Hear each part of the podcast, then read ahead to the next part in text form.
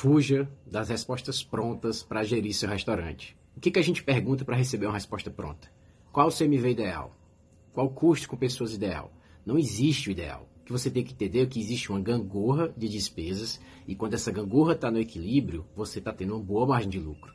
Então, muitas vezes você pode ter um custo com pessoas mais alto do que os padrões que a gente encontra no mercado, mas você tem um CMV mais baixo e você tem um, um custo com infraestrutura baixo. Então essa, essa gangorra equilibrou. E você às vezes pode ter um CMV alto e um custo com pessoas mais baixo e um custo com infraestrutura mediana que também equilibrou a gangorra.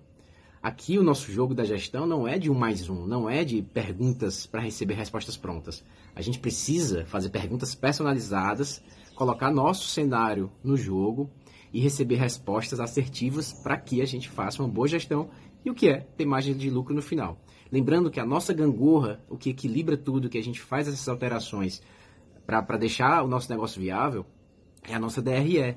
Então a nossa DRE é a nossa gangorra de despesas, em que a gente aumenta o CMV, baixa labor cost, então baixa CMV, baixa custo com infraestrutura para caber aquele custo com pessoas, sempre visando a margem de lucro ótima. Não existe CMV ideal. Existe o que vai te deixar com a melhor margem de lucro possível.